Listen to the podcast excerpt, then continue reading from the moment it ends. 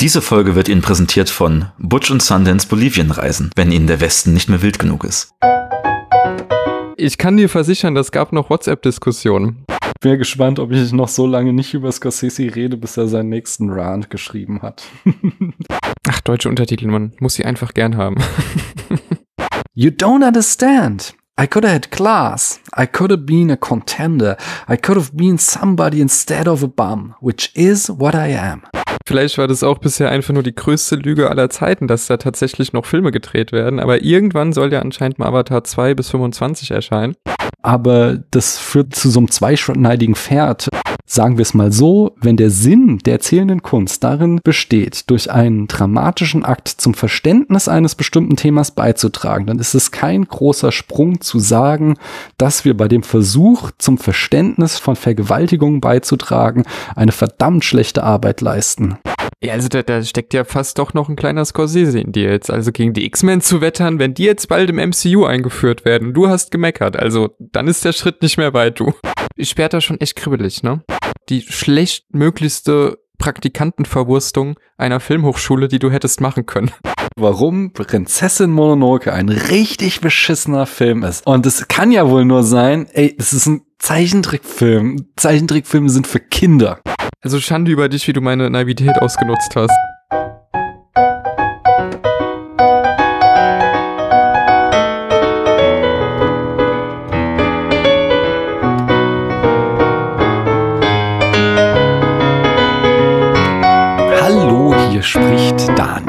Wir haben Anfang November, nee, eigentlich schon fast Mitte November, also ein Drittel ist schon rum dieses Monats.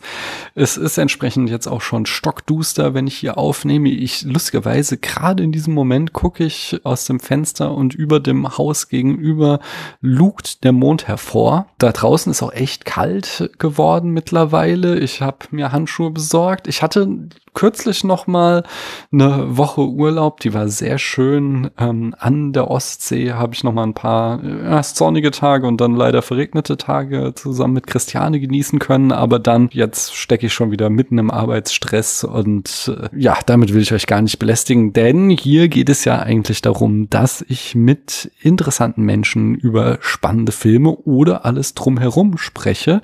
Und deswegen frage ich die berühmt-berüchtigte Frage in diesem Podcast. Hallo du da drüben, wer bist denn du? Ja, hallo lieber Daniel, vielen Dank erst nochmal für die Einladung. Ich bin der Chris vom Cinelog Podcast.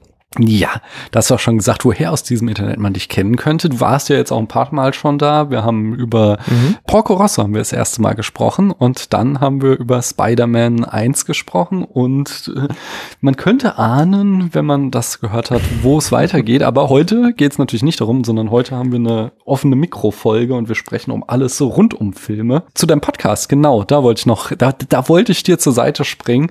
Ihr habt da mhm. ja jetzt auch eine neue Rubrik äh, in Form von so einem Filmquiz. Willst du das mal erklären, was du da, was ihr da genau macht? Das ist vielleicht auch ganz spannend für die Leute, die hier zuhören. Ja, ähm, ich weiß noch nicht genau, wann die Folge jetzt rauskommt, während wir die hier gerade aufnehmen, aber wir haben uns vorgenommen, quasi zu dritt immer, also wir laden in Zukunft auch Leute ein, damit das Ganze noch ein bisschen abwechslungsreicher wird, äh, zu dritt gegeneinander zu spielen, indem jeder zwei Fragen mitbringen darf. Mhm und äh, diese zwei Fragen dann immer jeweils von den anderen beiden, die sie nicht gestellt haben, eben beantwortet werden und jeder quasi zweimal in der Rolle des Judges ist und quasi Punkte vergeben darf.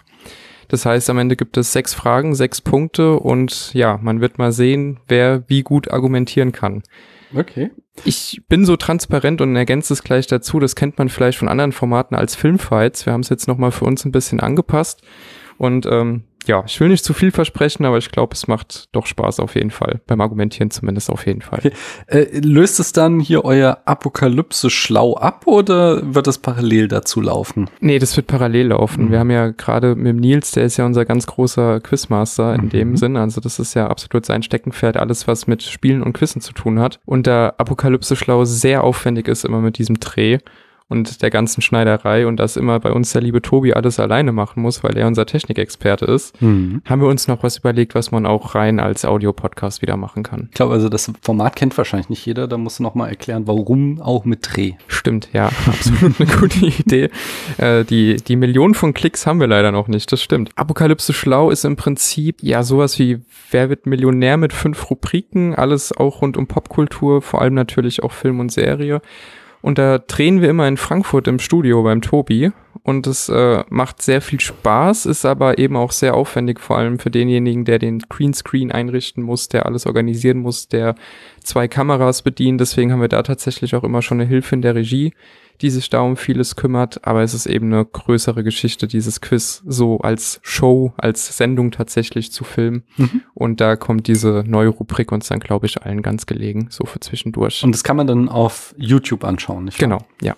Gibt's auf YouTube und wie alle anderen Podcasts auch auf Spotify, im App Store und so weiter. Ja, da möchte ich dich nochmal zu der letzten Folge äh, unterstützen. Da warst du ja so ein bisschen angefressen, weil ich sehe das ganz genau wie du. Du hast die richtige Antwort gegeben, dass nämlich äh, bei allen Anno-Teilen, was ist außer dem Anno ihnen gemeinsam, hast du ja geantwortet, die Jahreszahl Ja. und die Punkte wurden dir nicht gegeben. Da habe ich ja als Hörer gesagt, also formal hat Christa schon Ja, recht. vielen so. Dank. Das, das sehe ich absolut auch heute noch so. Und äh, ich kann dir versichern, das gab noch WhatsApp-Diskussionen. Das gab noch viele, viele WhatsApp-Diskussionen. Ja, es ist auf jeden Fall ein sehr launiges Format. Das äh, kann ich ja allen nur empfehlen, da mal reinzuhören. Ja, vielen Dank. Reinhören ist auch das nächste Stichwort, nämlich meine Frage an dich lautet jetzt, äh, hörst du Podcasts? Ja. Äh, nicht, nicht so viele, aber dafür regelmäßig. Ja, das ist doch schön. Dann ist nämlich hier die äh, nächste Rubrik, dass wir mal unseren Podcatcher öffnen und einfach sagen, was wir gerade hören. So, der allerletzte, der Mhm. allerletzte ist die aktuelle Folge der 29er tatsächlich. Hm. Ja. Ja. Kennst du den? Äh, ja, genau, höre ich auch. Ah, äh, ja. Tatsächlich. Cool. Also, ja, aber nicht so den Salon, diese, diese Bezahlnummer, da habe ich noch nicht mich reingewagt, aber da höre ich auch zu viel andere Sachen. Mhm.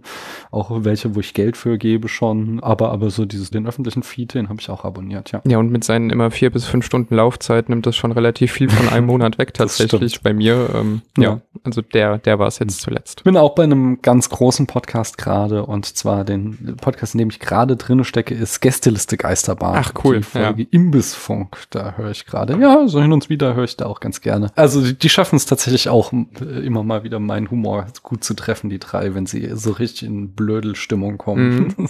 Da ist auch der, äh, wenn wir gerade eh schon dabei sind, von Donny O'Sullivan, der Solo-Podcast, äh, That's What He Said, Mhm. auch sehr zu empfehlen. Also wenn du auf seinen Humor irgendwie stehst und das auch witzig Okay. findest, ähm, den finde ich auch Mhm. nicht schlecht. Hm, Da habe ich noch gar nicht reingehört. Das ist aber gut, dann, dann schaue ich da mal rein. Ja, nice. Ja, eigentlich wollte ich ja über Scorsese reden, aber der hat mittlerweile komplett vergessen, worauf er eigentlich hinaus wollte und schwärmt Absatz nach Absatz nur noch über Fellini. Und das kann er gerne machen, finde ich gut. Und zwischendurch sagt er dann halt so Sachen wie, heutzutage sind die Menschen geblendet von den neuesten technischen Hilfsmitteln und ihren Möglichkeiten, aber leichtere Digitalkameras und Postproduktionstechniken wie digitales Stitching und Morphing machen den Film nicht für dich als Regisseur. Es geht um die Entscheidungen, die du bei der Schaffung des gesamten Filmes triffst. Ja, und da frage ich mich ja mit Blick auf The Irishman, ob er mittlerweile Selbstgespräche führt und deswegen rede ich nicht über Scorsese. Ja, solange der keinen eigenen Podcast hat. Ich bin ja gespannt, ob ich noch so lange nicht über Scorsese rede, bis er seinen nächsten Rant geschrieben hat. Aber äh, bevor er das macht, können wir doch mal das Film Schätzquiz spielen, wenn du Lust darauf hast. ja, sehr gerne, auf jeden Fall. Ich erkläre es nochmal für Leute, die zum ersten Mal hier zuhören. Chris darf gleich zwei Zahlen zwischen 1 und 43 auswählen. Ähm, dort hinter verbirgen sich zwei Filme und die darf er dann wahlweise in den Kategorien Länge, Jahr, Oscar-Nominierung, Budget und Alter des oder der Hauptdarstellerin äh, gegeneinander antreten lassen und nach jeder Runde fliegt eben eine dieser Kategorien raus und dazwischen gibt's noch jede Menge Bonuspunkte, die Chris einsammeln kann. Bist du bereit? Ich bin bereit. Dann sag mir mal die erste Zahl. Zwölf. Da haben wir Rear Window. Wie heißt der denn auf Deutsch? Boah, das ist Fenster zum Hinterhof, oder? Ja, fast. Das Fenster zum Hof. Das, äh, Ah, ja, okay. der Film ist so bekannt, da kann ich dir jetzt keinen Bonuspunkt für geben. Aber du hast noch viele Chancen. Ja, ich kenne natürlich nur die Originaltitel, also klar. Dann sagen wir noch mal eine Zahl, bitte. Die 14, bleiben wir mal nah beieinander. Das ist Pulp Fiction, der heißt auch im Deutschen Pulp Fiction, da kannst du keinen Bonuspunkt abkassieren. Aber du kannst jetzt entscheiden, möchtest du die Länge, das Jahr, die Oscar-Nominierungen, das Budget oder das oder das Alter des oder der Hauptdarstellerin. Oh Mann, bei Pulp Fiction müsste ich eigentlich alles wissen tatsächlich. Ach, ärgerlich. Ich nehme mal die Länge. Okay, welcher Film ist länger? Das Fenster zum Hof oder Pulp Fiction? Pulp Fiction. Schau mal, richtig, da kriegst du einen Punkt für. Kannst du mir schon sagen, auch sagen, wie alt, äh, wie lang Pulp Fiction ist? Jetzt, jetzt wird's kritisch. Pulp Fiction hat 140 Minuten. Ja, es ist schon nah dran. Ach komm, da kriegst du einen halben Bonuspunkt. 154 Minuten. Also Ah, die 14 Minuten, da will ich mal nicht kleinlich sein. Dann sag mir mal zwei weitere Zahlen. Was war nochmal die höchste Zahl zwischen 1 43. 43? Ui, okay, dann nehmen wir die 43. Das ist Night of the Hunter. Wie heißt der auf Deutsch? Boah, den kenne ich jetzt gar nicht tatsächlich. Hm. Und die zwei ansonsten noch. Vielleicht kenne ich den. Rashomon, weißt du, wie der auf Deutsch heißt? Also, mal, Ni- The Night of the Hunter hieß ähm, auf Deutsch äh, Die Nacht des Jägers einfach nur. Aha, okay. Und weißt du, wie Rashomon auf Deutsch heißt? Äh, der hat einen Untertitel, ne?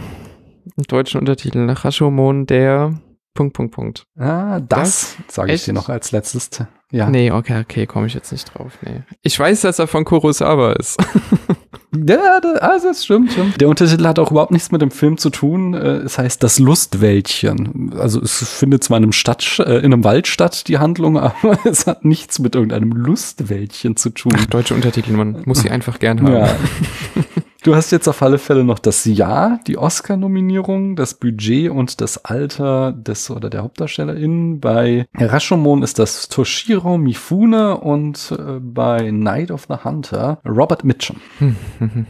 Das ist jetzt echt, das ist sehr Das, schwer. Dadurch, dass du den anderen nicht kennst, das ist natürlich äh, Ist, sehr, oh, sehr ja, ist spannend. wirklich super schwer. Ich kann auch Rashomon gerade zeitlich nicht so richtig einordnen. Aber ich nehme trotzdem mal das Alter. Das ist jetzt eh voll ins Blaue geraten. Ich nehme mal das Alter und Mhm. sage, Rashomon ist älter. Da hast du einen Lucky Punch gelandet und sie lagen auch noch ziemlich Mhm. dicht beieinander, aber Rashomon ist tatsächlich älter.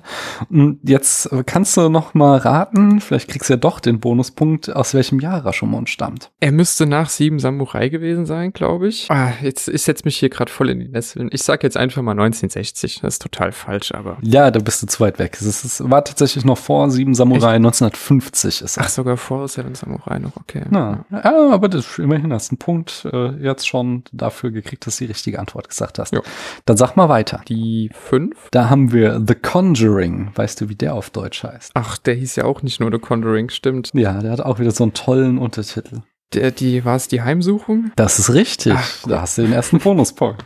Und noch eine Zahl. Äh, die acht. Da haben wir Gegen die Wand. Das ist ein deutscher Film und entsprechend gibt es keinen deutschen Titel. Die Oscar-Nominierungen, das Budget muss hier ausschließen, weil ich nicht das Budget von Gegen die Wand herausgekommen habe. Mhm.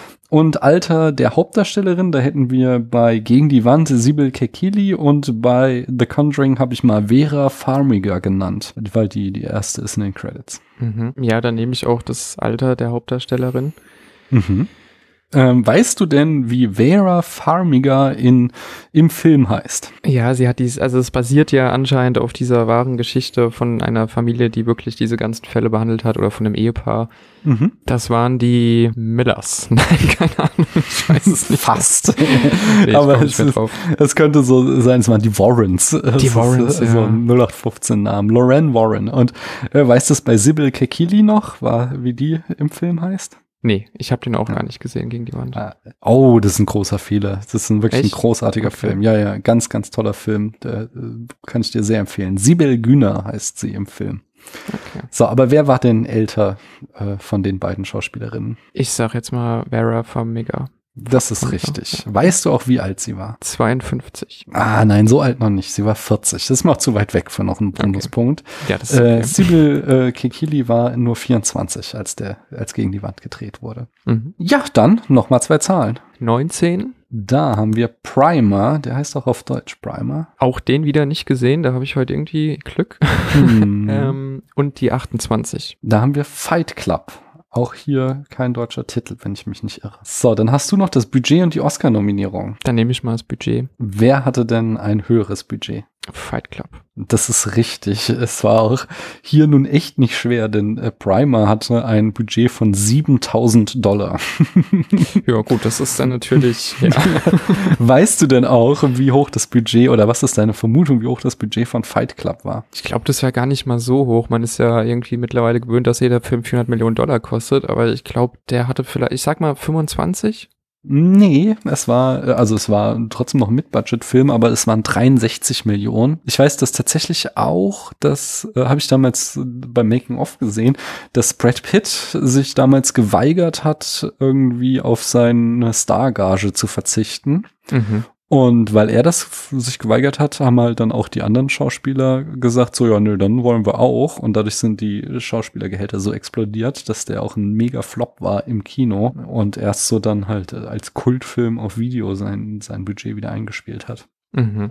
Hätte ja. ich jetzt gar nicht gedacht. Krass. Ja, doch, doch. Das ist äh, im Kino ist er total untergegangen. So. Zumal ja auch Edward Norton und Helena Bonham Carter auch heute nicht mehr die Riesenrollen haben. Also ja. beim Brad Pitt verstehe ich das ja noch irgendwie, aber bei den beiden kam ja danach nicht mehr so super viel, wo man jetzt sagt, oh, das waren Kassenmagneten.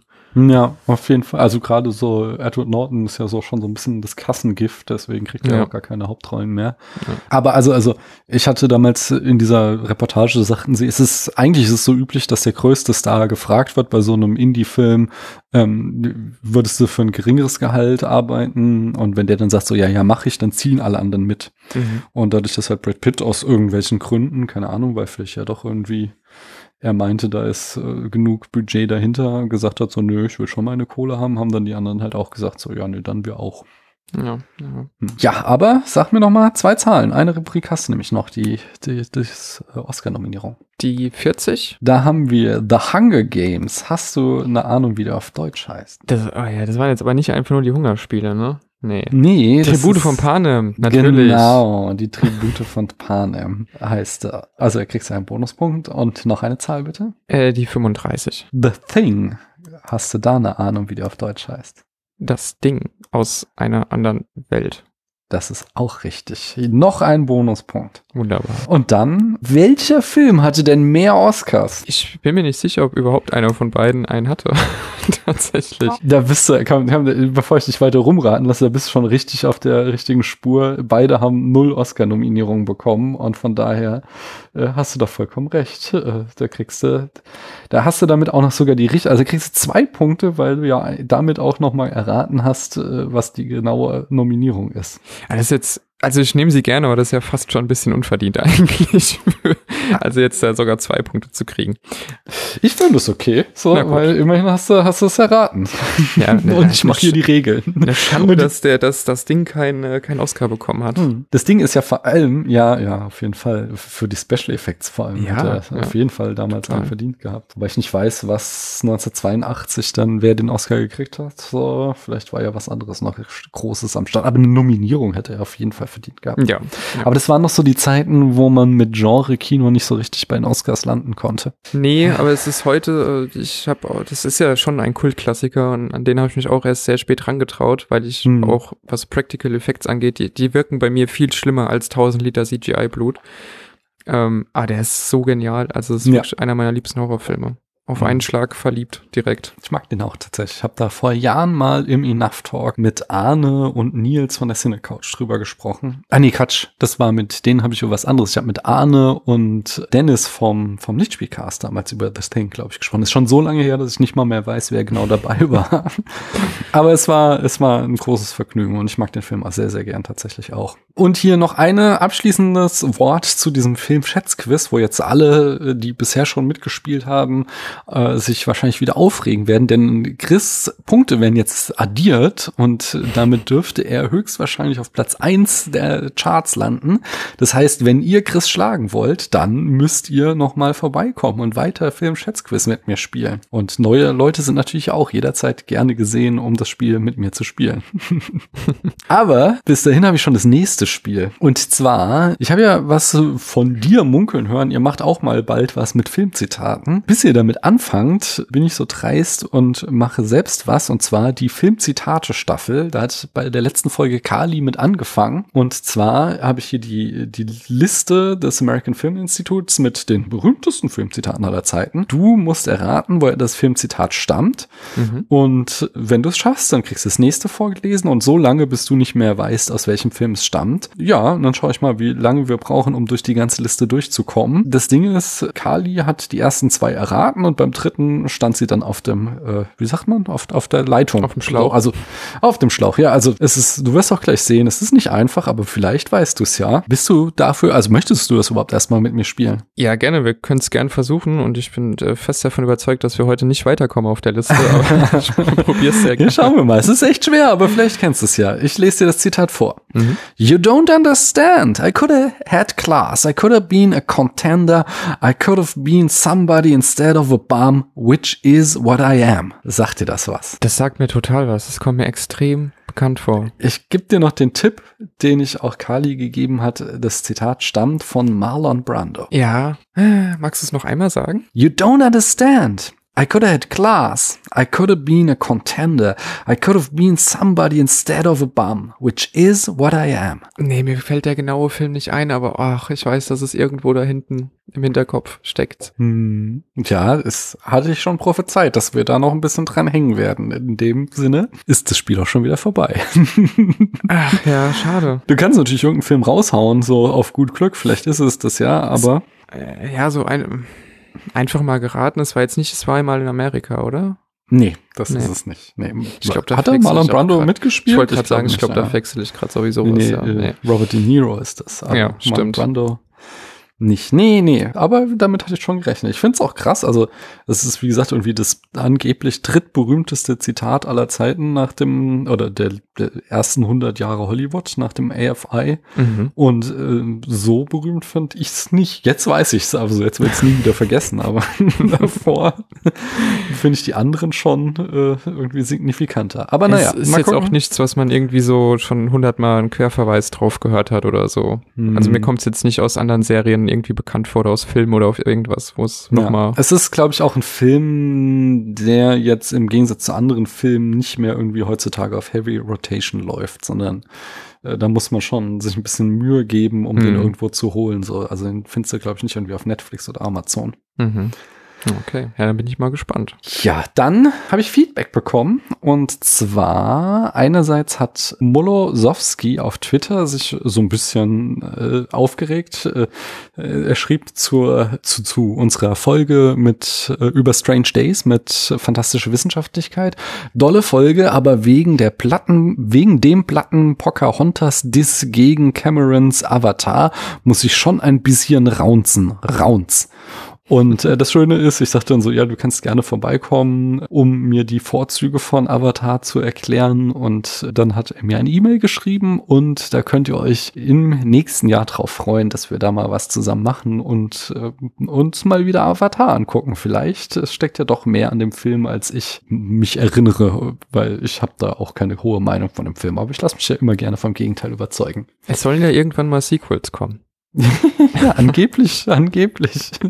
Vielleicht war das auch bisher einfach nur die größte Lüge aller Zeiten, dass da tatsächlich noch Filme gedreht werden. Aber irgendwann soll ja anscheinend mal Avatar 2 bis 25 erscheinen.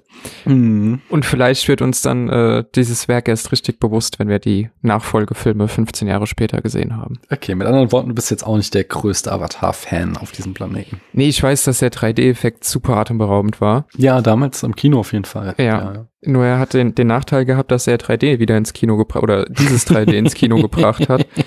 Und Ja. der Film hatte halt, ich meine, gut, da war ich 14, ne, als ich den im Kino gesehen habe. Ähm, da fand ich den schon ziemlich cool, aber heute gibt er einem halt überhaupt nichts mehr. Also heute ist er echt sehr, sehr schwierig anzuschauen. Ja.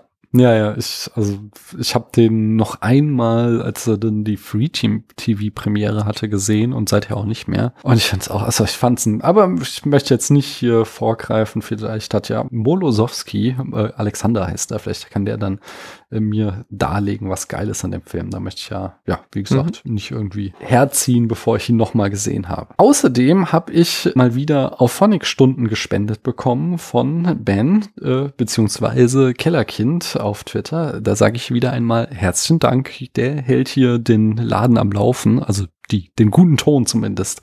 Das ist äh, wirklich sehr, sehr, sehr, sehr, sehr, sehr lieb von ihm. Hallo, hier spricht Daniel aus dem Schnitt. An dieser Stelle muss ich mal kurz einhaken, denn ähm, ich spreche jetzt ausführlich über die verschiedenen Tropes von Vergewaltigungen in Filmen. Wenn euch das in irgendeiner Form emotional belastet, dann skippt einfach dieses Kapitel und macht mit dem nächsten weiter. Ihr solltet, wenn ihr einen guten Podcatcher habt, da Kapitelmarken haben und könnt das dann einfach überspringen. Ja, und dann, Chris, du kannst dich weiter zurücklehnen. Ich werde jetzt in einem längeren Monolog noch äh, eintreten. Und zwar hatten wir auch jetzt in der letzten Folge, hatte ich ja den Kommentar von Christiane zu Strange Days vorgelesen. Und da war unter anderem der Punkt, dass Christiane sagte so, ja, so Sachen wie die Vergewaltigung, äh, die Vergewaltigungsszene, die sind begründet aus dem Genre des Cyberpunk. Sie hatte damals in, in, in dem Kommentar da letzte Woche gesagt, dass äh, wir nicht berücksichtigt haben, dass der Film halt ein Cyberpunk-Film ist, dass, dass das in unserer Besprechung irgendwie gar nicht aufgetaucht ist, was vollkommen korrekt ist. Ich habe mit Christiane auch jetzt gestern nochmal darüber geredet. Sie sagt jetzt auch, sie findet es nicht geil, die Vergewaltigungsszene oder wie sie dargestellt wurde. Ihr Argument ist, war einfach nur, in Cyberpunk könnte man erwarten, dass eine solche Szene drin ist, weil das so in dem Genre begründet ist. Und das verstehe ich vollkommen. Ich habe allerdings vor, ich habe es jetzt nochmal nachgeguckt, ich glaube es aus dem Jahr 2014, also schon echt alt, äh, in Internetjahren, einen, einen exzellenten Essay vom Filmcrit Hulk äh, bei, äh, ich weiß nicht, ob er heute immer noch da schreibt, ich weiß gar nicht, ob es die Seite noch gibt, äh, Birth.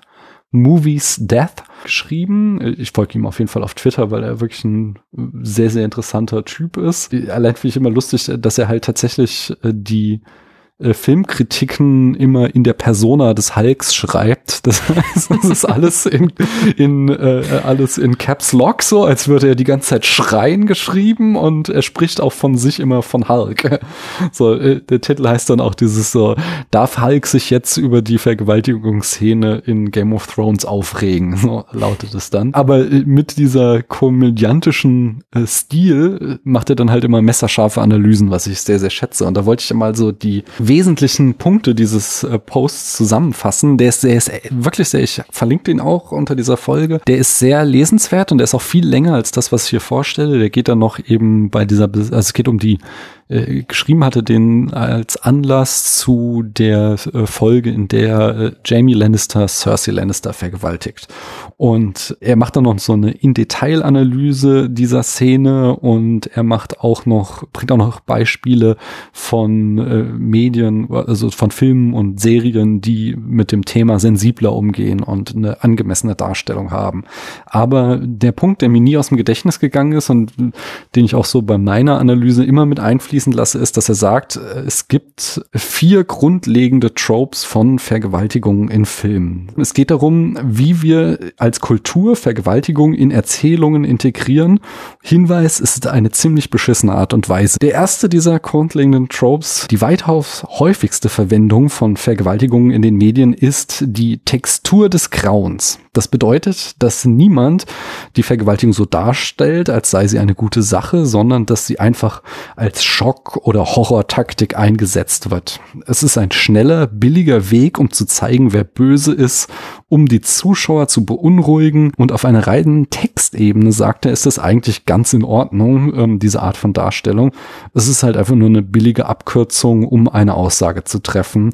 Und dadurch, dass es so eine billige Abkürzung ist, neigt sie dazu, die Bedeutung der Handlung der Vergewaltigung eben in ihre Allgegenwärtigkeit in den in medialen Darstellungen zu entwerten. Er sagt, zudem wird in dieser Form des Tropes Vergewaltigung selten mit etwas Würde behandelt. Die Filmemacher haben oft das Bedürfnis, die Schlechtigkeit der Handlung zu verdoppeln, um klarzustellen, dass sie die Vergewaltigung nicht mögen. Aber das führt zu so einem zweischneidigen Pferd, äh, Pferd, zweischneidigen Pferd, ja. Nein, einem zweischneidigen Schwert, weil sie äh, dem Akt Akt halt äh, jede Menge Aufmerksamkeit schenken. Und da fragt man sich, warum, wenn du Vergewaltigung hast, äh, lässt du die Kamera sie so genießen dann?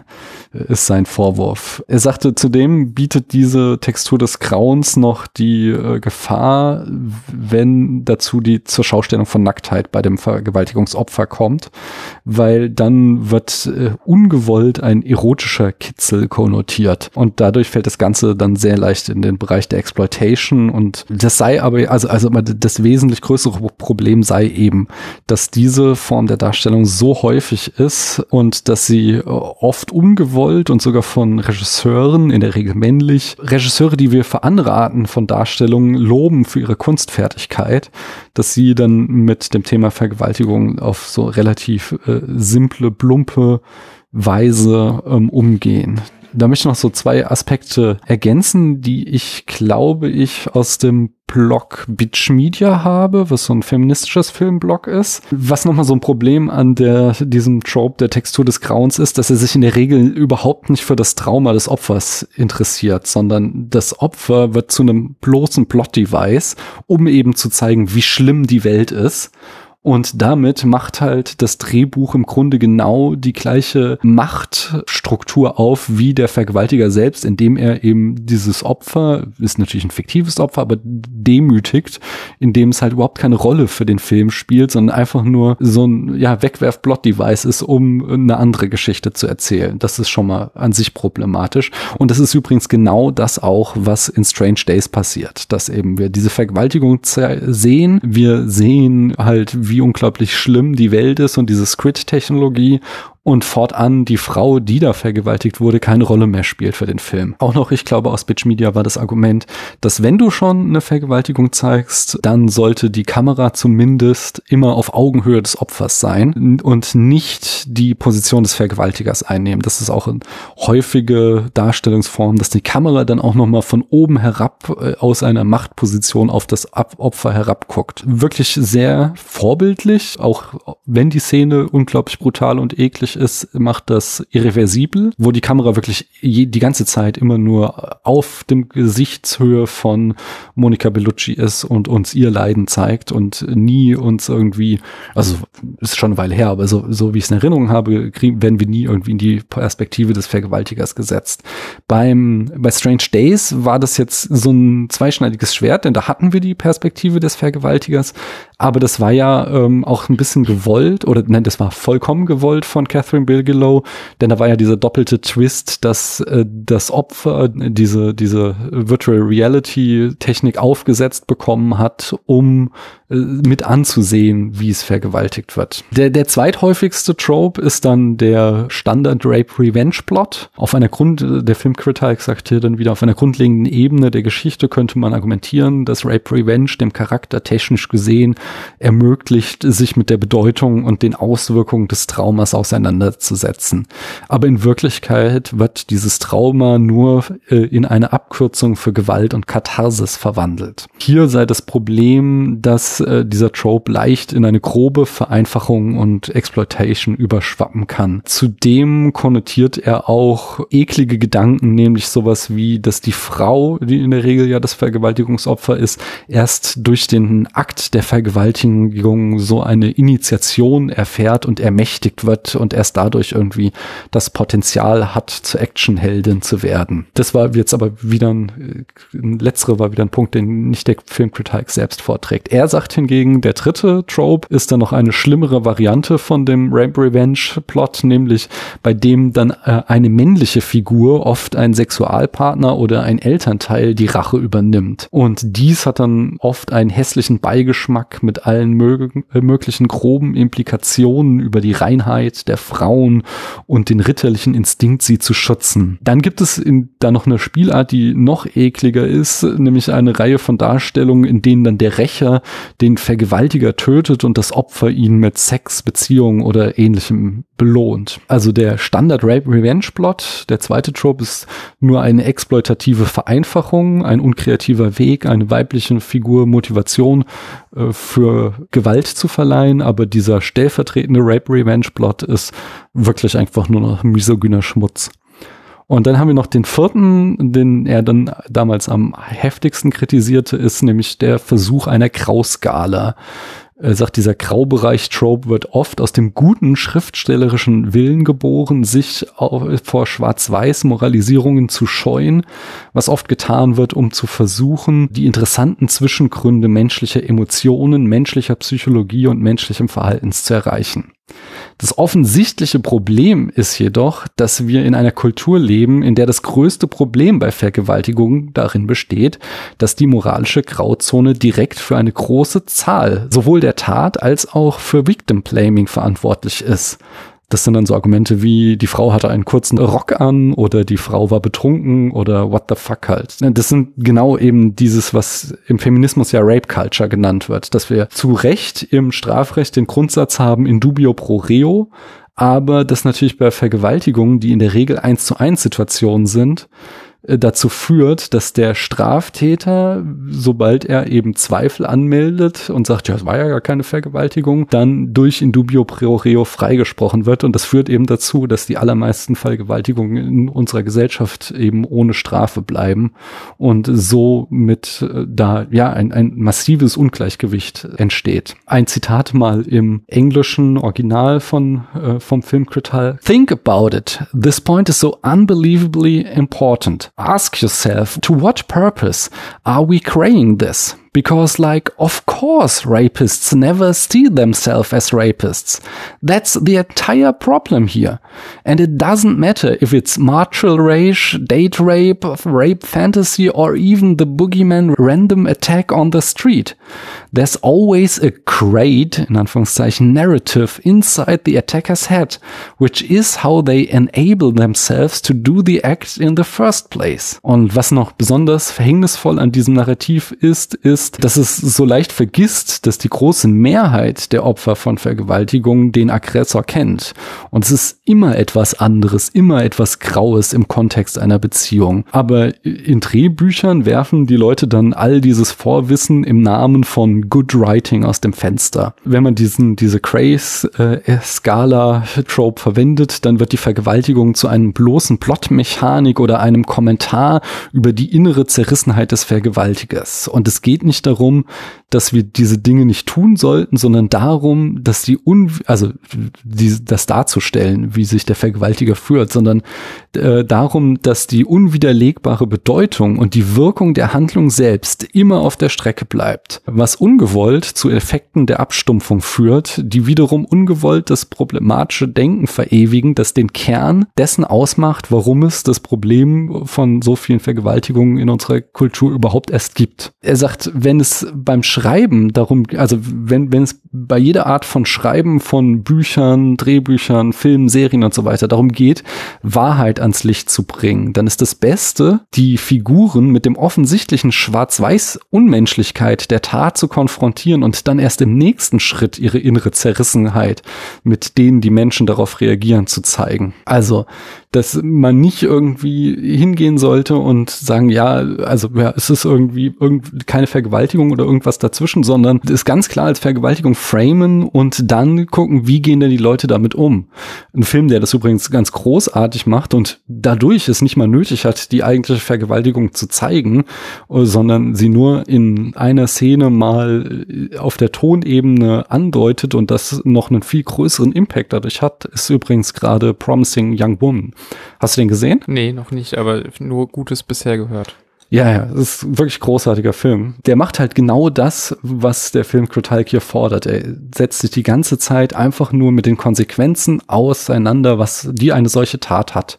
Und das aber auch nie irgendwie moralinsauer, sondern mit schwarzem Humor, mit, äh, mit Wut, mit äh, total viel Kraft. Also das ist, das ist wirklich ein großartiger Film.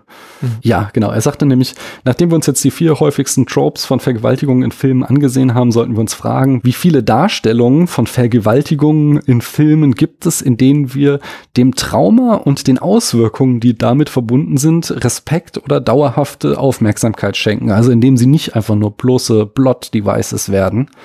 Und dann sagt er da, Crickets, yeah, we don't really tell that story much, do we? Die überwiegende Mehrheit der Vergewaltigungen in der Medienlandschaft sind nichts anderes als eine faularschige Abkürzung oder eine vorinteressante Erkundung einer nicht existierenden Grauzone, die eigentlich nichts anderes tut, als eine Psychologie zu propagieren, die eindeutig scheiße ist und die die Rape Culture überhaupt erst möglich macht. Sagen wir es mal so, wenn der Sinn der erzählenden Kunst darin besteht, durch einen dramatischen Akt zum Verständnis eines bestimmten Themas beizutragen, dann ist es kein großer Sprung zu sagen, dass wir bei dem Versuch zum Verständnis von Vergewaltigungen beizutragen eine verdammt schlechte Arbeit leisten. Ich bin gleich fertig. Keine gut, Sorge. Wir erhalten eine ganze Reihe von Kunstwerken, die niemandem helfen, sondern nur dazu dienen, den Echsenteil des männlichen Gehirns zu beruhigen und die Art und Weise, wie wir über Vergewaltigungen denken, abzuschotten. Denn entweder sagen wir, Vergewaltigungen in Filmen werden als schlecht angesehen und dann werden sie von überzeichnet schlechten anderen Personen begangen und sie dienen nur als Vorwand, bevor wir zur Katharsis töten. Oder wenn es durch eine Figur äh, dargestellt wird, äh, mit der wir uns identifizieren sollen, dann wird am Ende nur eine abgemilderte Grauzone dramatisiert, ohne dass die Auswirkungen des eigentlichen Problems verstanden oder betrachtet werden. Das bedeutet, dass unsere thematische Behandlung von Vergewaltigungen nur dazu dient, es uns leicht zu machen, ohne uns die wirklich schwierigen Fragen zu stellen. Und er schließt dann, also wie gesagt, der Text geht noch weiter, aber diese, diesen Abschnitt mit den vier Tropes schließt er damit dann ab, dass er sagt, wir sollten uns immer die Frage stellen, wenn wir eine Vergewaltigung im Film sehen, was will man uns mit dieser Vergewaltigungsszene sagen? Und wenn die Antwort lautet, dass das entweder die Textur des Grauens, Rape Revenge, Rape Revenge durch einen Mann oder die Grauzone für einen Mann ist, dann sind es einfach keine gute Gründe, diese Vergewaltigung jetzt in diesem Film oder dieser Serie zu zeigen. Wie gesagt, ich habe diesen Text vor vielen Jahren gesehen und ich finde die Argumente sehr, sehr überzeugend und achte seitdem da sehr strikt drauf und er hat vollkommen recht. In, denn in 99 Prozent aller Filme und Serien sind genau das die Begründung, warum jetzt eine Vergewaltigungsszene gezeigt wird. Und deswegen finde ich in den allermeisten Fällen Vergewaltigungsszenen einfach nicht geil in Filmen und schaue es mir nicht gerne an und finde, es hat da nichts zu suchen. Das wollte ich noch einmal in aller Ausführlichkeit vorstragen. Ja, das lese ich mir auf jeden Fall auch durch. Klingt sehr interessant und äh, ich habe dir jetzt auch sehr gerne gelauscht, also gar kein, gar kein Thema. Ähm, ich, ich kann nur, kann nur dazu jetzt nicht viel ergänzen, weil du da ja, schon, ja. schon sehr viel jetzt auch vom Text auch erzählt hast. Aber klingt, mhm. klingt auf jeden Fall spannend. Warum kennt man diesen Menschen nicht? Ich sollte ihm auch bei Twitter folgen. Macht das, macht das. Er macht doch immer so QAs auf Twitter, die sind Aha.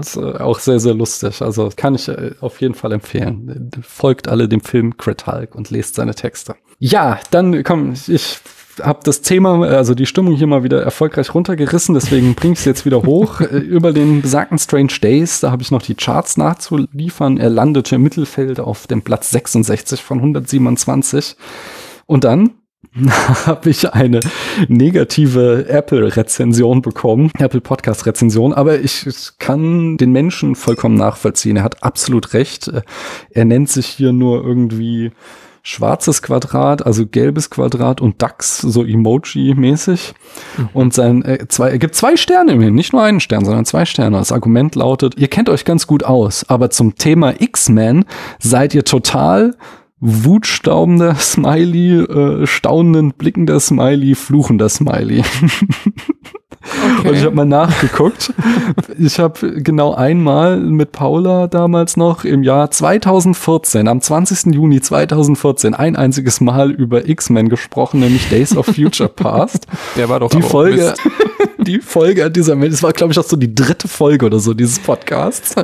Aber die Folge hat dann äh, dieser Mensch gehört und sich dermaßen aufgeregt. Das kann ich verstehen. So, also wenn jemand so eine Passion hat und wir werden der nicht gerecht, dann ist das eine absolut berechtigte Bekritik. Ja, also da, da steckt ja fast doch noch ein kleiner Scorsese in dir jetzt. Also gegen die X-Men zu wettern, wenn die jetzt bald im MCU eingeführt werden. Du hast gemeckert. Also dann ist der Schritt nicht mehr weit, du. Ich glaube, ich hab den ziemlich wohlwollend damals besprochen, den Film. Days of Future Past, das war doch sogar noch der gute. Apocalypse, der danach, das war der schlechte. Ja, ja. Genau, Days of Future Past ist da, wo Wolverine in die Vergangenheit reist. Ich Stimmt. nicht schlecht. Und ja. ich, ich hab den, also aber offensichtlich habe ich Scheiße erzählt. Hier der, der X-Men-Spezialist, der sagt's mir. du darfst jetzt aber gar keine Scheiße erzählen, nämlich nachdem ich so lange geredet habe, bist du wieder dran. Mhm. Und zwar, ich habe dir Fragen zugeschickt. Ja. Damit kommen wir zum berühmten spätfilmschen Proust-Fragebogen. Hast du dich auf die Fragen vorbereitet? Äh, ja, die auch sehr schwer waren. Zumindest zwei auf jeden Fall. Zwei davon waren sehr schwer. Ja, das, ist, das sagen alle immer und das ist auch Sinn dieser Fragen. Dann sag mir doch mal, mit welcher beziehungsweise welchem Protagonistin aus einem Film würdest du gerne mal ein Bier trinken? Mit äh, Peter Parker, der Tobey Maguire Peter Parker aus Ja. Spider-Man, weil ich äh, mit dem, glaube ich, sehr gut connecten könnte und weil es bestimmt extrem witzig ist, nach fünf bis zwölf Bier durch Manhattan äh, zu schwingen auf seinem Rücken. Man weiß Meinst du, ob's er nimmt dich gehen würde. mit? Ja, klar, bestimmt. nee, aber, aber Peter Parker ist doch, es ist doch so der, der, der Kumpel von nebenan. So, der lässt es nicht raushängen, dass er Superkräfte hat. Der hat immer noch dieselben Probleme wie alle anderen Menschen auch. Die Miete ist zu teuer. Der Job läuft vielleicht nicht so, wie auch immer. Also ich glaube, der wäre für einen Abend in der Kneipe absolut super. Ja. Ja, das finde ich eine gute Antwort. Ich glaube, da könnten wir echt einen schönen Abend haben. Wobei wahrscheinlich auch wirklich nur mit Peter Parker, mit Tobey Maguire ja anscheinend nicht so, was man so, so hört. Aber Habe ich auch gehört, ja. Ja. Heute ist ja so ein Leak zu dem neuen Spider-Man-Film rausgekommen. Hast du das schon mitgekriegt? nee. Es äh, hat mir hier, mein Kind hat es mir vorhin erzählt. Angeblich, äh, also es gibt irgendwelche Bilder, die darauf hindeuten, dass sie es tatsächlich jetzt, wir haben ja das gerade dieses Thema irgendwie Paralleluniversen in der aktuellen Mhm. äh, MCU-Reihe und dass sie tatsächlich sowohl Tobey Maguire als auch, wie heißt er, Amazing Spider-Man Heini? Ins- Andrew Garfield. Genau, dass also alle drei Spider-Man-Inkarnationen im neuen Film auftauchen sollen. Ist das ist noch ein Gerücht, aber wie gesagt, Bilder deuten darauf hin, dass die da am Set gesehen wurden. Ja, das, das Gerücht ist ja, das hält sich ja schon sehr lang. Und Alfred Mhm. Molina ist ja als Doc Ock wieder da. Äh, Ja. Wahrscheinlich ist ja auch Willem Dafoe als äh, grüner Mhm. Kobold wieder dabei. Und da bin ich, ich werd da schon echt kribbelig, ne? Also ich meine, ich habe jetzt den ersten Trailer gesehen, wo sie ja Doc Ock revealed haben und dachte mir erst, oh Mann, das sieht doch scheiße aus. Also ich habe mich super gefreut, dass Alfred Molina wieder da ist und so, Mhm. hey Peter, das war einfach fantastisch. Aber es hatte gar nicht diesen, also kann es ja auch nicht haben, aber es hatte gar nicht diesen Sam Raimi äh, diesen Comic-Film Practical Effect Vibe, sondern es war halt so Marvel CGI Gewitter. Ja. Aber falls die wirklich alle drei wieder zurückbringen und ich werde nur dafür ins Kino gehen und ich werde im Saal sitzen und schreien, wenn es nicht passiert. aber, aber wenn sie die drei zurückbringen, also dann äh, bin ich erstmal voll gekauft. Das ist Mhm. natürlich absolutes Nostal Nostalgie-Bait und, und schlimmer geht's eigentlich gar nicht, aber ach, es wäre so toll. Ist ja wirklich toll. ich finde jetzt sogar der Amazing Spider-Man, der kann mir gestohlen bleiben, aber ich möchte hier dann Tobey Maguire noch mal als Spider-Man sehen. Das fände ich schon sehr, sehr schön. also Andrew Garfield brauche ich auch nicht, aber ähm, da, das ist, das, das, auch das wäre schon toll. Das ist so, so fast, naja, nee, es ist nicht der Spider-Man 4, den wir nie bekommen haben, aber es ist zumindest noch mal so ein kleiner, so ein kleines, hey, wisst ihr noch, ihr da draußen, das war mal schön damals. Hm. Ach ja. Dann sag mir doch noch mal äh, als nächstes, was darf man bei einem ersten Date mit dir über Filme nicht sagen? Ja, Grüße gehen raus an meinen Podcast-Kollegen Nils, der mir diesen Spruch äh, quasi eins zu eins vorgelegt hat. Äh, man dürfte bei mir beim ersten Date über Filme nicht sagen, Serien sind viel besser, weil es da viel mehr Staffeln gibt und viel mehr Laufzeit und so. Das ist so ein, das ist so ein Ding, da habe ich mit dem Nils aus, aus dem Cinelog Podcast schon viel diskutiert und der ist ja absoluter Serienliebling und ich verstehe Mhm. das auch, wenn man erstmal Figuren lieb gewonnen hat, dass man gerne mehr Zeit mit denen verbringt, aber dieses Argument, es gibt mehr, deswegen ist es besser, wäre etwas, da würde ich sagen, oh, die Rechnung teilen wir uns heute Abend. Okay. Ja. ja, das kann ich verstehen. Also ich gucke auch gerne Serien, ähm, aber meine große Leidenschaft bleiben Filme. Ich finde es halt immer auch noch eine Kunst, einen Film so zu machen, dass ich in drei Stunden maximal oder anderthalb Stunden so viel Informationen gekriegt habe, dass ich einen Charakter schon lieb gewonnen habe. Ja. Von daher ist es viel, viel schwieriger, als wenn ich dafür irgendwie 500 Stunden in etlichen Serienstaffeln ähm, zur Verfügung habe. Ja, und wenn ein Film nach zwei Stunden vorbei ist und es war ein schlechter Film, dann hast du aber zumindest einen schlechten Film gesehen. Wenn du jetzt eine Serie anfängst und schaust zwei Stunden, zwei Folgen Und Mhm. dann gefällt's dir aber nicht, dann hast du ja nicht mal irgendwas Abgeschlossenes. Also das macht's mir dann noch, noch schwieriger, auch in neue Serien einzusteigen. Ja, Chris, du musst, du verstehst das falsch. Du musst erst mal drei Staffeln gucken, dann wird die Ja, Serie ja, gut. genau. genau das ist das Ding, warum ich immer wieder denselben Kram gucke, den ich schon tausendmal gesehen habe, weil ich einfach weiß, da kriege ich die Qualität. Ach ja, ich, ich kenne das. Dann sag doch mal weiter, in welcher filmischen Welt würdest du gerne leben? In Mittelerde. Ah, Ja. ist jetzt nicht so gefährlich, so mit Orks und Trollen und so. Ach, Mittelerde ist so groß. Also da musst du schon wirklich in der falschen Ecke landen, dass du da irgendwie von einem, von einem Ork gejagt bist am Ende. In welcher Ecke würdest du denn gerne landen? Ja, wenn, dann würde ich natürlich zu den Hobbits ziehen. Ah, okay. Ja, also ganz klar, da würde ich mir auch so eine, so ein, ein kleines Häuschen in, in der Erde bauen und äh, würde da, glaube ich, sehr, sehr happy leben. Doch, ich glaube, Mittelerde. ich meine, du kommst ja auch hier aus dem Rhein-Main-Gebiet, da kannst du ja auch eigentlich ein Häuschen in der Wetterau kaufen, oder? Dann hast du die gleiche Experience. Ja, aber immer noch das gleiche drumrum. Ja, ich meine, das sind auch, hast du kleine Hügel, hast spießige Menschen in der Nachbarschaft. Das ist quasi wie bei den Hobbits. Man Ja, aber auch viel Bier getrunken und geraucht. Das ist sicher richtig, aber ich habe auch immer noch das Internet, ich habe äh, immer noch Pandemie und Co. Äh, Nee, nee, al- also wenn es schon die filmische Welt ist, dann auch wirklich ab in die filmische Welt und, und nicht in den Schwarzwald oder so. Na gut. ich verstehe. Dann sag mir doch mal die nächste Frage, die Antwort darauf natürlich. Welches ist der beste Film, den du in deinem bisherigen Leben gesehen hast? Ja, und die Frage ist natürlich mega fies, weil Mhm. die im Prinzip auch sehr tagesabhängig ist und eigentlich eine Frage ist, auf die es mindestens fünf Antworten gibt. Äh, bei, bei jedem, der viele Filme guckt, wahrscheinlich sogar auch mehr. Aber ich bin da heute jetzt nach Gefühl gegangen. Ich habe das jetzt mal ganz gefühlsduselig gemacht und habe mich jetzt entschieden für Prinzessin Mononoke. Ah, ja, Ja. das kann ich sehr gut nachvollziehen. Es ist ein wirklich sehr, sehr schöner Film, auf den wir auch gleich noch kommen werden. Ja, ja, ich bin gespannt.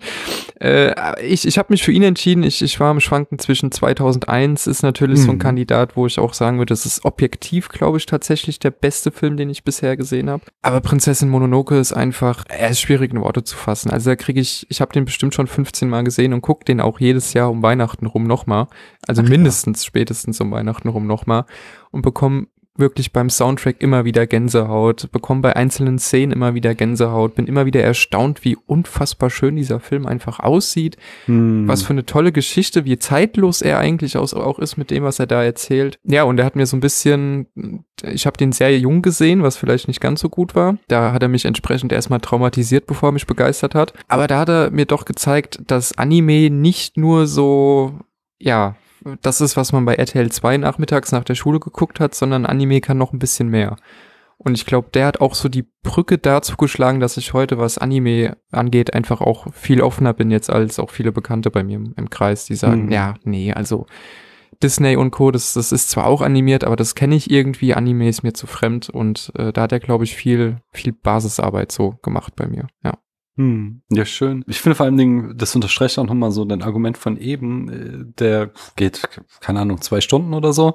Und äh, da wird so eine große, reichhaltige Welt aufgemacht und so ein Epos erzählt, dass es irgendwie meine Imagination anregt, mehr als es viele Serien tun, die irgendwie sechs Staffeln lang liefen Ja. oder so. Ja. Und auch was Also- du, was du danach noch rausholen kannst, also was da alles an japanischer Folklore mit drin steckt, wo du dich noch weiter mit beschäftigen kannst Mhm. und so. Also für mich auch der beste Ghibli-Film, auch wenn der Chihiros Reise ins Zauberland natürlich auch ein Anwärter Mhm. für den ersten Platz wäre, aber der ist wirklich, also ja, der beste Film. Ja, das kann ich sehr gut nachvollziehen. Ich mag den auch sehr, sehr gern. Ach ja, dann müssen wir jetzt aber in die Tiefen hinabsteigen und uns auch fragen, was ist denn der schlechteste Film? ja, es bleibt bei Anime. Okay. Ähm, beziehungsweise es geht um eine Realverfilmung und zwar Dragon Ball Evolution. okay. Es gibt. Also, Ha- Hast du ihn gesehen? nee, nee, ich war auch nie irgendwie auf dieser ganzen Dragon Ball Nummer, von daher, da bin ich voll raus. Erzähl. Okay, also äh, Dragon Ball Evolution ist, äh, es gibt viele äh, schreckliche Filme und das ist bestimmt auch nicht der schlechteste, den ich wirklich je gesehen habe. Da gab es mit Sicherheit noch schlimmere. Aber Dragon Ball Evolution ist einfach wirklich komplett grausig. Also er ist wirklich komplett schlecht, so ganz objektiv als Film, ganz, ganz schlecht, äh, von, von Inszenierung über Schauspiel, über Effekte. Also an diesem Film stimmt überhaupt nichts. Aber das Schlimmste, was er ja machen konnte, ist wirklich diese extrem reichhaltige Vorlage zu nehmen. Das, äh, ich, ich glaube, Dragon Ball ist nicht mehr der, der erfolgreichste Anime mittlerweile. Das müsste jetzt One Piece sein oder so. Das ist ja noch größer Mhm. und noch lukrativer.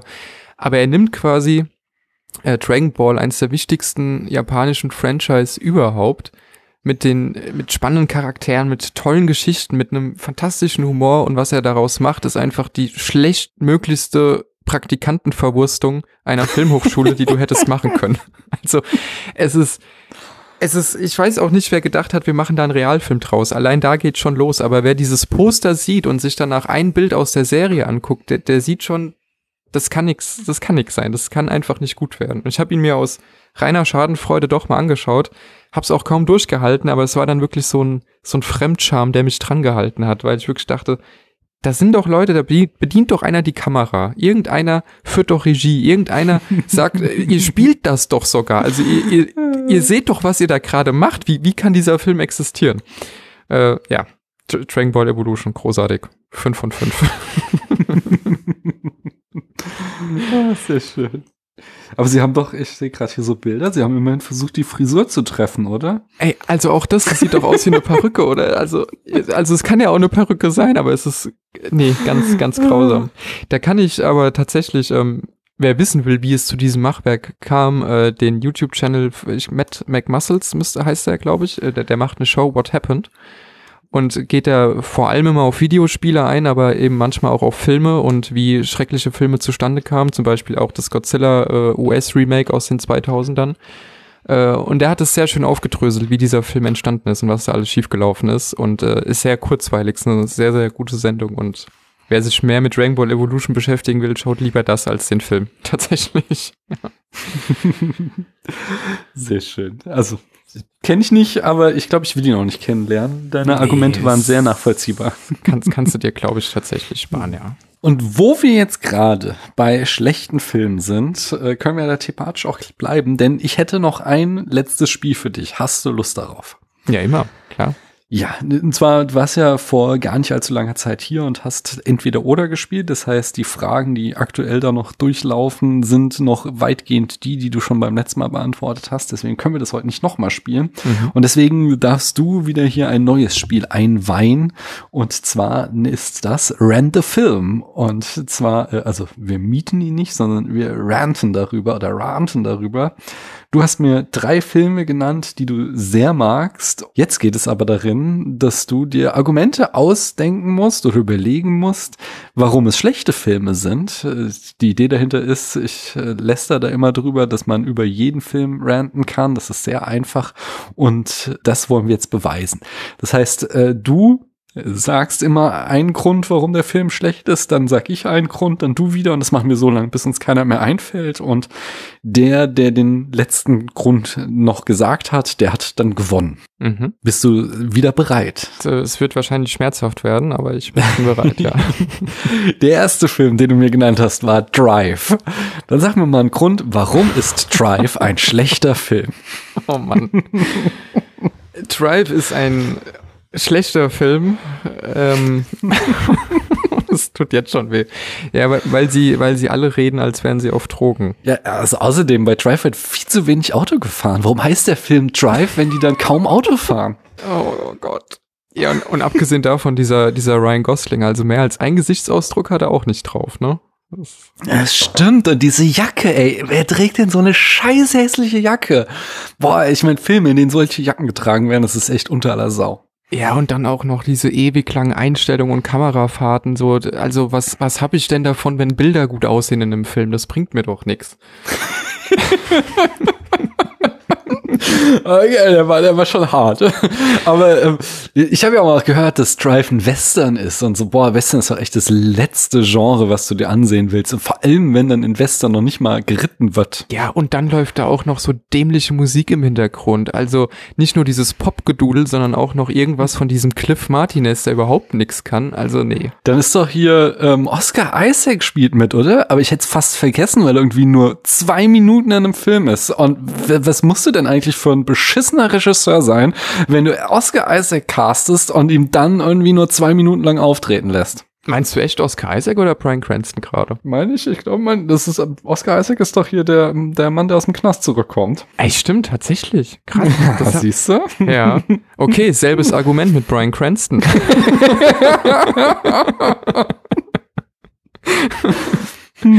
Stimmt, das ist Oscar Isaac, tatsächlich. Ja. Ein Mann siehst der du? Und der ist so kurz in dem Film, du wusstest es nicht mal. Er ist wirklich, wirklich Mist.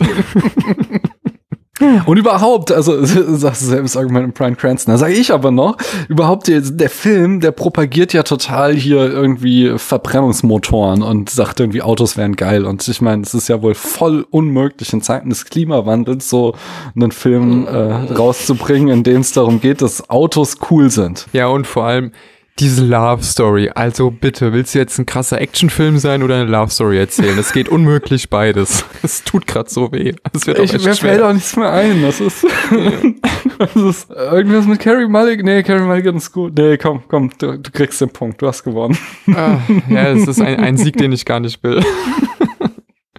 Vor allem, da könnte man, äh, weil wir es gerade auch davon hatten, dass man dann doch wieder Serien guckt, die man schon mal gesehen hat. Ich schaue mir gerade wieder Too Old to Die Young an von, von Reffen.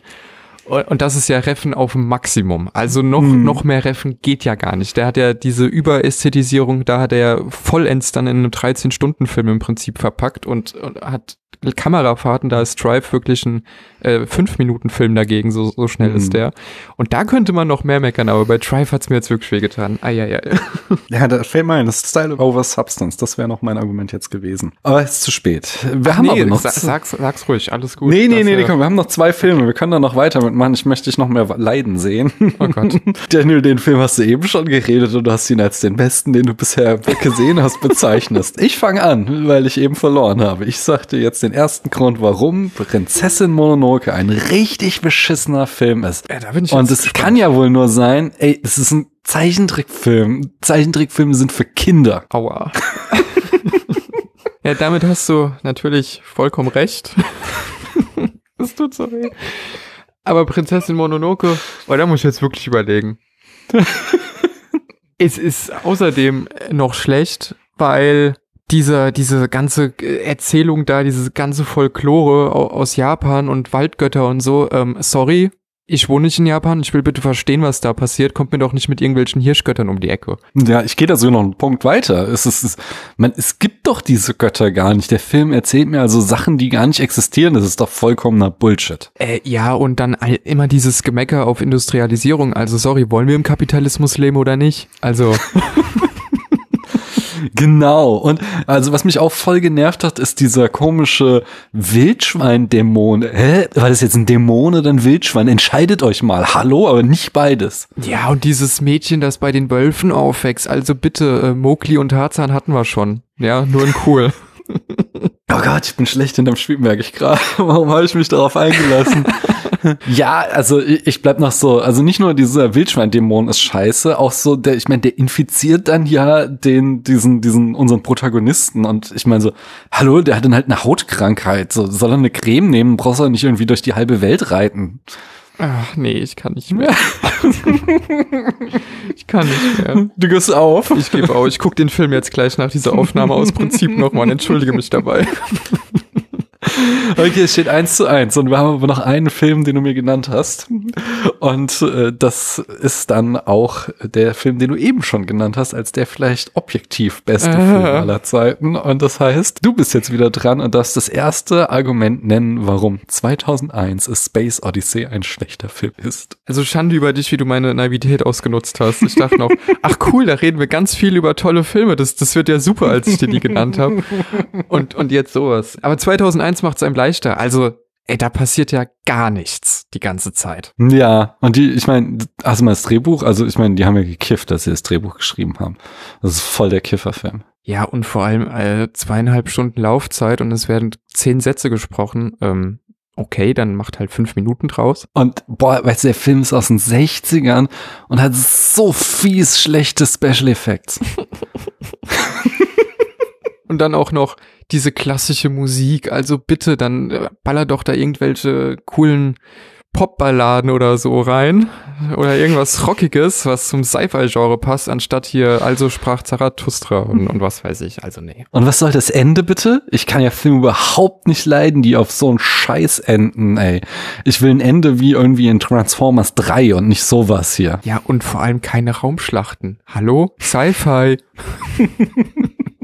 Ja, ja, ich finde auch diesen, diesen Roboter, das ist ja, also, ich mein, also die, diese künstliche Intelligenz, das, das, wie heißt der Hell? Also, ja, haha, voll witzig irgendwie, Anspielung auf IBM, aber ich meine, da haben wir ja wohl viel geilere Roboter schon gesehen. Ich sag nur Transformers.